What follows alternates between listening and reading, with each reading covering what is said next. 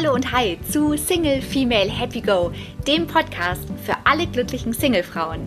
Du hast vielleicht schon meine Pilotfolge gehört, in der es um das Single-Woman-Shaming geht. Das hier ist eigentlich die erste richtige Folge des Podcasts, der sich an dich als glückliche Single-Frau, Single-Lady, Single-Woman, wie du dich auch immer nennen willst, richtet. Und hier soll es eben nicht darum gehen, wie du einen neuen Typen kennenlernst, wie du eine neue Beziehung eingehst oder einfach nur einen neuen Mann in dein Leben lässt. Nein, hier soll es darum gehen, dass du mit dir ein richtig geniales Leben führen kannst als Singlefrau. Ähm, ja, warum mache ich das? Ich bin seit fünf Jahren Single. Mein Name ist Stefanie. Und ich finde, dass ich in den letzten fünf Jahren wirklich total gewachsen bin, dass ich ein Leben geführt habe, das absolut genial ist, auf das ich super stolz sein kann. Und ich möchte das weitergeben. Ich möchte diese positive Energie und dieses positiv Denken an dich weitergeben, falls du jetzt gerade in einer Lebensphase steckst, in der du nicht wirklich glücklich bist, weil du vielleicht ein Breakup hinter dir hast oder weil du auch schon länger Single bist, aber irgendwie nicht wirklich Glück empfinden kannst, weil du denkst, es muss einfach ein neuer Mann her.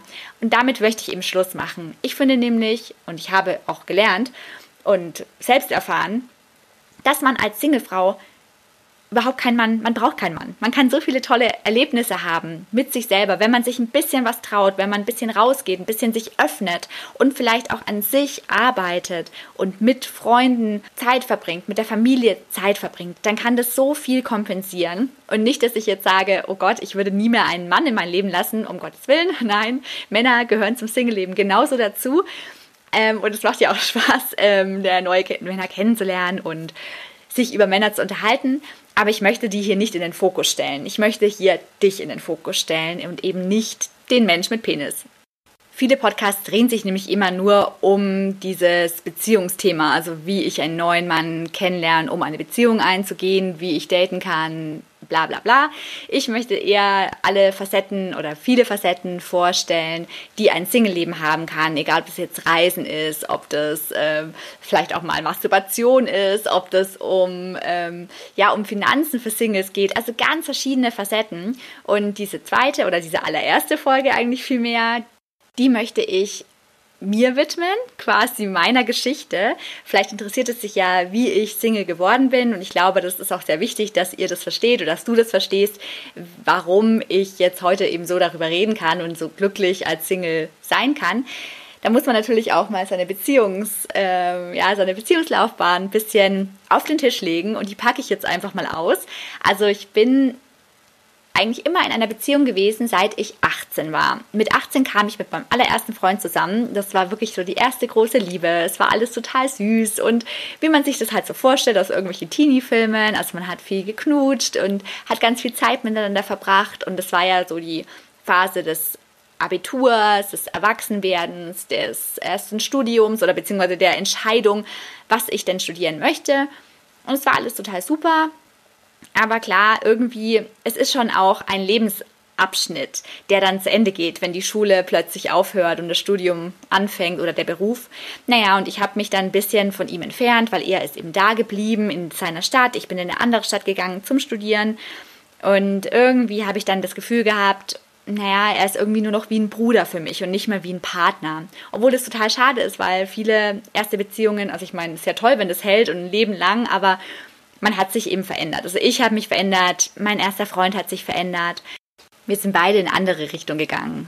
Ganz besonders deutlich wurde das dann, als ich, weil ich so Telefonumfragen gemacht habe als Nebenjob, einen anderen Mann kennengelernt habe. Und man trifft sich ja öfter und sieht sich häufiger und dann merkte ich nach einer gewissen Zeit, dass ich den echt gut fand und dachte, hm, ist natürlich nicht so gut, wenn man eine Beziehung hat, dass man jemand anderen toll findet und habe mich dann eben von meinem ersten Freund getrennt, mich dann auch häufiger mit dem anderen Mann getroffen und mich auch in ihn verliebt, obwohl ich mich eigentlich austoben wollte. Also es war immer so im Raum gestanden, dass ich mich austoben wollte. Und das habe ich sogar dem zweiten Mann gesagt, weil ich gedacht habe, naja, jetzt war ich in meiner ersten Beziehung, ich muss mich doch jetzt austoben. Ich bin 21, ich kann doch jetzt nicht schon wieder in die nächste Beziehung. Aber ja, manchmal ist es eben so, man findet dann jemand richtig, richtig gut und so war das eben auch bei mir. Ich fand den echt toll. Ich hatte ganz, ganz lange Schmetterlinge im Bauch und so bin ich dann eine Beziehung eingegangen. Also direkt nach der einen in die andere Beziehung, was ich jetzt heute vielleicht aus einer anderen Perspektive nicht mehr raten würde. Aber gut, wenn man sich eben verliebt, wenn man Gefühle hat, mein Gott, dann ist es eben so. Warum soll man dann sagen, nee, sorry, nur weil das jetzt, weil der Kopf sagt, tob dich aus. Ähm, das Herz einfach ignorieren ist auch dämlich. Ja, ich bin dann eben eine Beziehung eingegangen und mit diesem Mann war ich dann zehn Jahre zusammen. Ich hatte wirklich sehr lange Schmetterlinge im Bauch bei diesem Mann und habe mit ihm unglaublich viel gelacht, also wirklich losgeprustet, weil wir uns manchmal nur angeguckt haben. Wir haben unser ganzes Studium, also dieses ganze Leben, was das Studieren anbelangt, miteinander verbracht. Egal, ob ich jetzt ähm, in Bamberg studiert habe, er hat in Nürnberg studiert oder ob ich nach Spanien gegangen bin. Er war immer da, also er war wirklich immer da für mich und habe auch seine Familie natürlich kennengelernt und lieben gelernt. Und es war so eine richtig schöne Beziehung. Also ich fand das alles perfekt und war wirklich happy und dachte, okay, das ist jetzt auch der Mann meines Lebens habe ihn auch geheiratet.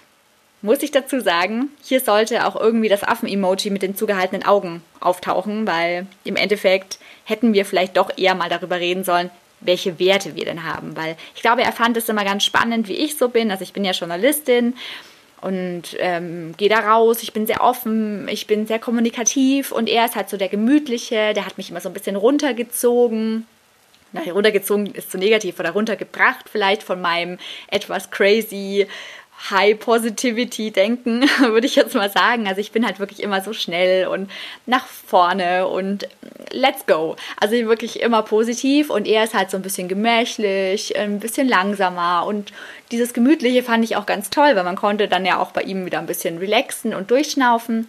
Aber im Endeffekt waren diese beiden Werte, die wir haben und diese beiden Leben, wie wir eigentlich drauf sind, nicht wirklich vereinbar. In unserem Fall jedenfalls. Es mag Paare geben, da ist es super und ähm, da ist jemand, der total laut und, und ja, laut und nach vorne ist und jemand, der vielleicht etwas leiser und ein bisschen zurückgezogener ist, perfekt füreinander. Aber in unserem Fall war das nicht das Richtige. Vor allem, ich wollte in einer Großstadt wohnen, in der man Dinge erleben kann, in der es Geschichten gibt, die man entdecken kann. Ich meine, als Journalist will man ja auch immer Inspirationen finden. Und er wollte lieber in seinem Dorf oder in der Nähe von seinen Eltern wohnen, wo es gemütlich ist, mit all seinen Freunden.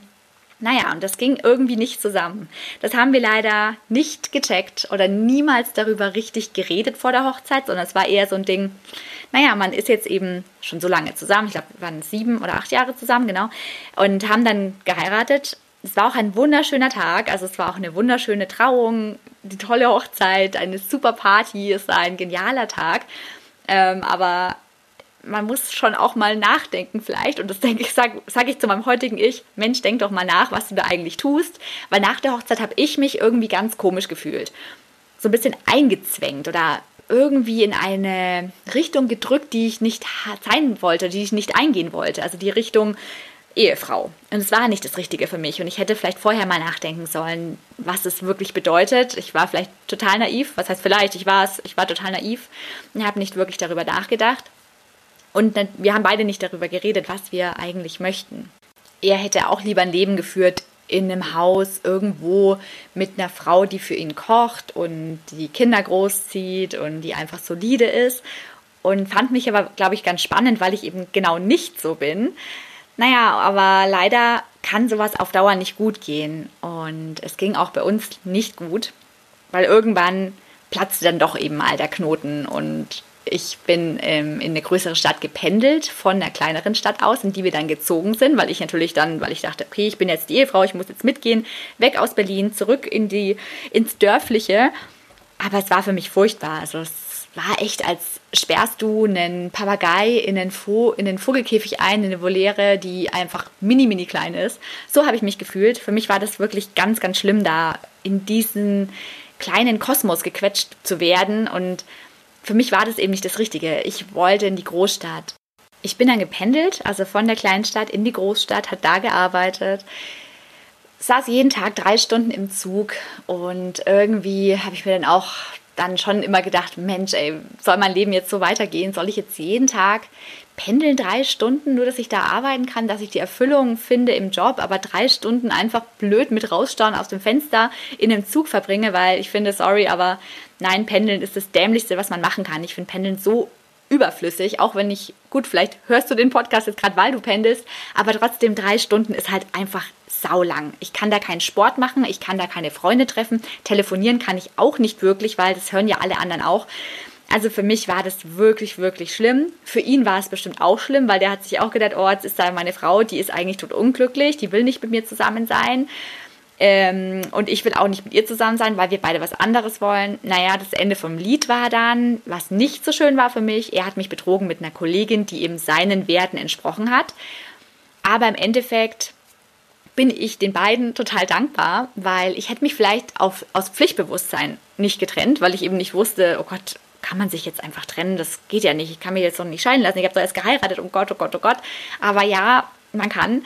Und er hatte eben da eine neue Partnerin und er ist mit der dann eine Beziehung eingegangen. Ich weiß nicht, wie lange die Affäre da lief. Die wurde auch erst verleugnet. Also ich musste das alles auch selber rausfinden, so detektivmäßig auf Mission ähm, Seitensprung oder auf Mission Affäre. naja, ich habe es auch rausgefunden und dann konnte er es mir endlich sagen. Es war so am Ende echt ein bisschen blöd. Es wäre nämlich schon der Moment da gewesen, an, oder zu dem er mir gestehen hätte können, dass er eine Affäre hat. Hat er aber leider nicht gemacht und dann eigentlich das Ganze so rausgeschoben und ich musste es selber rausfinden, was echt nicht wirklich nett war. Aber egal, heute lache ich drüber, heute denke ich mir, Gott sei Dank ist es so gekommen damals, so nach der Trennung, war schon hart. Also ich bin da schon in ein sehr großes Loch gefallen, weil das erste Mal in meinem Leben war mein Leben so fremdbestimmt. Also ich habe eigentlich immer entschieden, so möchte ich leben, so soll es sein und da möchte ich hin, das möchte ich machen, das ist meine Ausbildung, das ist mein Studium, das ist ähm, ja was auch immer. Und dann kam eben mal jemand oder dann kommt eben jemand, der für mich bestimmt, wie mein Leben aussehen wird, weil er nämlich die Beziehung einfach beendet und Schluss macht und dann saß ich da, hatte super viel abgenommen. Ich glaube, ich habe teilweise 10 Kilo abgenommen und war dann wirklich nur noch mit 46 Kilo da gesessen, was sehr, sehr wenig ist bei 1,68. Naja, aber egal. Ich hatte Gott sei Dank ganz tolle Freunde. Ich hatte meine Familie. Meine Mama hat mich ganz viel aufgepäppelt und hat mir immer irgendwelche hochkalorischen Lebensmittel ins Essen reingerührt und für mich ja, zubereitet, dass ich eben Kalorien zu mir nehme und wieder zu dem Körper komme, den ich vor dieser ganzen Trennung hatte, der schlank war. Aber jetzt war er halt super, super schlank in einer sehr ungesunden Art und Weise. Meine Freunde haben Zeit mit mir verbracht, haben eben auch probiert, dass ich nicht mehr dieser Trauerkloß bin oder haben alle möglichen Dinge mit mir unternommen, dass ich meine Mundwinkel einfach mal wieder Richtung meiner Augen hochziehen kann und nicht immer nur Richtung Hals, weil so war es eben damals. Ich habe auch in einem sehr jungen Unternehmen gearbeitet und ich habe dann mich gefragt, mein Gott, wie können die alle nur so Spaß haben? Warum können die lachen? Ich konnte wirklich ganz, ganz lange nicht lachen und das war furchtbar, weil ich bin eigentlich ein total, was heißt eigentlich, ich bin ein total happier, glücklicher, positiver Mensch. Aber zu dieser Zeit war ich echt ein Trauerklos. Ich war so richtig, uh, also richtig down und richtig unhappy. Eben genau das Gegenteil von dem, was ich heute bin. Aber ich habe mich da rausgeholt und bin zu einer Liebeskummertherapeutin gegangen, habe da ganz viele Dinge über mich gelernt, die möchte ich dir erzählen in Folge Nummer 2 meines Podcasts.